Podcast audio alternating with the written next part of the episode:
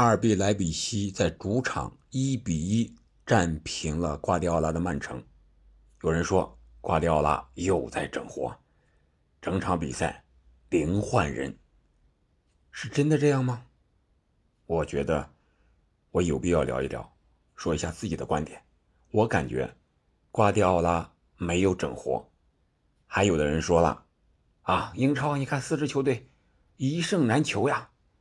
我也要说，你别说英超水平不行，欧冠八分之一淘汰赛，它是两回合的比赛，首回合输了不赢，不代表你最后进不了八强，最终结果还要两回合之后，八强到底是英超有几支球队，这才能说了算。我们先来看看英超啊，本轮英超 Big 四。确实，状态不好，而且结果也不好。热刺是零比一输给了米兰，切尔西是零比一输给了多特，利物浦是在安菲尔德的主场二比五输给了具有欧冠 DNA 的皇马，而最被寄予厚望的曼城呢，又在客场一比一和阿尔比莱比锡战平了。我觉得大家可能都有这么一个先入为主的一个思想，就是。觉得英超他强啊，他就应该赢啊。曼城他强啊，瓜帅他牛啊，他也应该赢啊。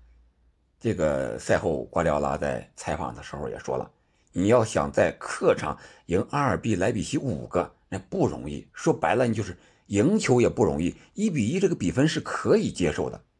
反过来，我们再来看看英超这几支球队，热刺零比一在客场输给了米兰，我觉得。这个比分也是可以接受的。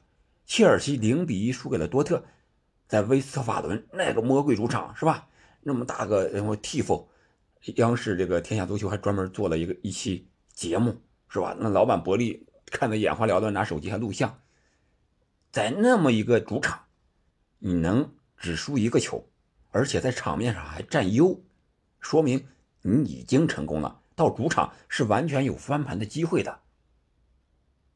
我们再看看这几支球队目前联赛的一个排名表现：热刺第五，稍微好一点；切尔西第十，利物浦第八，曼城第二。啊，目前的状态都不好，日子都不好过。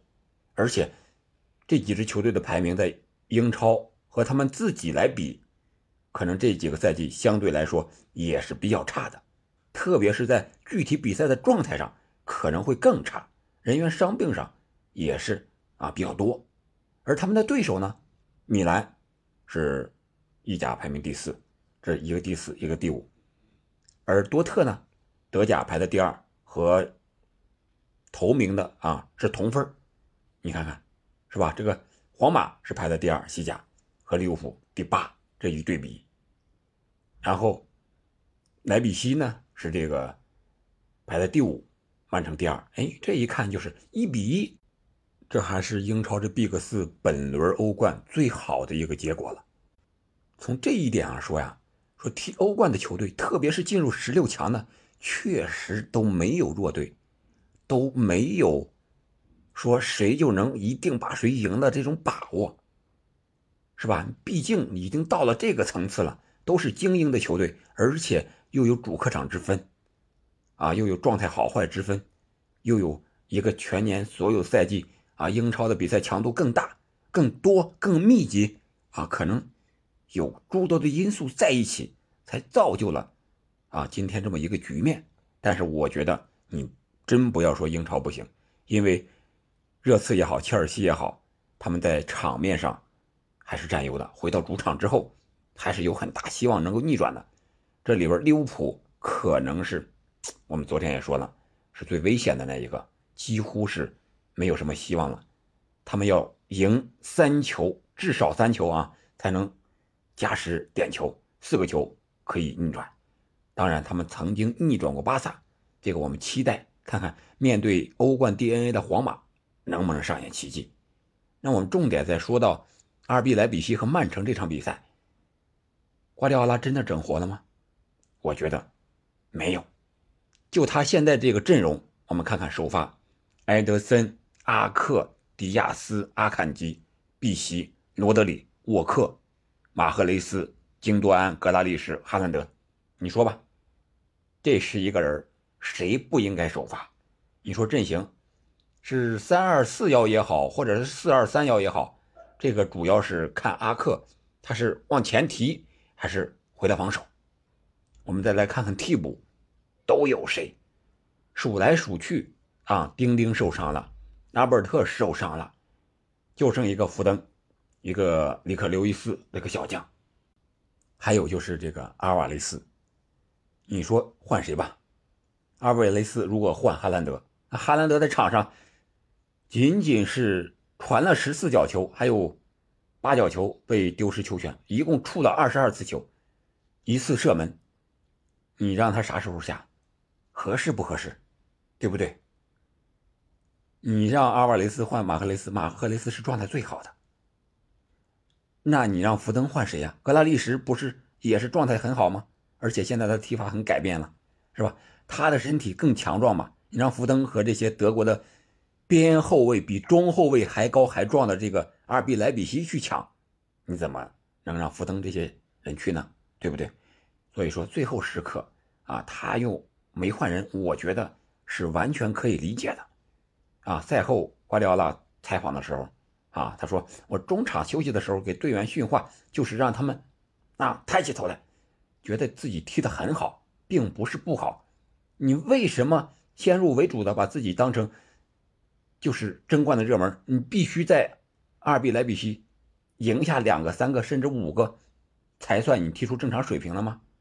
你不要有这种想法，我觉得，我觉得这种瓜迪奥拉这种姿态是对的。一比一是很好的结果，平局嘛，回到主场完全有机会啊，是两回合的比赛。再看看阿尔比莱比锡那边确实不弱呀，中后卫有世一位是吧？世界杯第一中卫格瓦迪奥尔在那儿呢，而且还进了一个球，啊，然后还有恩坑库啊，这都是妖星妖人，这都是非常厉害的角色呀。主教练罗德也很有思想，是吧？上半场基本就是个密集防守，落后了一个球，有机会了。下半场是提升节奏和强度，猛攻。结果这个曼城是没有挡住啊。当然了，我们可以看到，曼城确实中场这一块啊，碧玺啊、罗德里啊，还有这个京多安啊，这些相对来说年龄比较大一点的，在体力上是多多少少的有些。顶不了九十分钟，但是德布劳内又不在。我希望啊，德布劳内是一个真正的身体上的一个伤病，而不是心理上的一个毛病问题。和坎塞勒那样，和瓜迪奥拉谈完了之后走了。如果真是那样的话，那曼城就要出大问题了。另外，我觉得瓜迪奥拉应该要解决的，也是他说的一个，就是多给哈兰德传球。丁丁不在。谁给哈兰德传球？这不是一场两场的事儿，也不是一天两天的事儿了。我们球迷都发现了，瓜迪奥拉也看到了，但是怎么解决？在下半场，曼城打反击的时候，格拉利什曾经给哈兰德传过一次，但是仅仅那么一次，哈兰德也仅仅只有那么一次射门。我觉得阿比莱比锡肯定是针对。哈兰德这一点进行的一个防守，而怎么破这个防守，是吧？是曼城需要解决的。别人是防哈兰德，而瓜迪奥拉呢是用哈兰德，这边我觉得学问很大，需要好好解决。如果解决不了，哈兰德踢得非常的别扭，时间长了，心理上多多少少啊会有一些怨言。有可能影响到球队内部的一个团结，这个是当务之急，是一个大事儿。如果曼城能解决这个问题，那肯定是天下无敌呀。瓜迪奥拉引进哈兰德，不就是让他进球吗？之前很好，目前中场这些人除了丁丁啊，都是能传球的人，但是就是不知道怎么能传到哈兰德脚下或者头上。很少很少，只是守门员埃德森大脚啊，一个往前传，给了哈兰德，哈兰德咣，顶一脑袋，这球回去了，要么是被后卫破坏了。第二点，没人接应，配合不起来。这个是一个大的问题啊，应该怎么办？我觉得是任何一个有中锋的球队都需要研究和解决的问题。总之吧，我看这场比赛一比一，对于曼城来说，在客场是完全可以接受的结果，他们完全也有机会到主场翻盘。好了，这就是我对这场比赛和对英超 Big 四欧冠八分之一决赛首轮的一个简要看法。你有什么观点，可以在评论区留言。我们下期再见。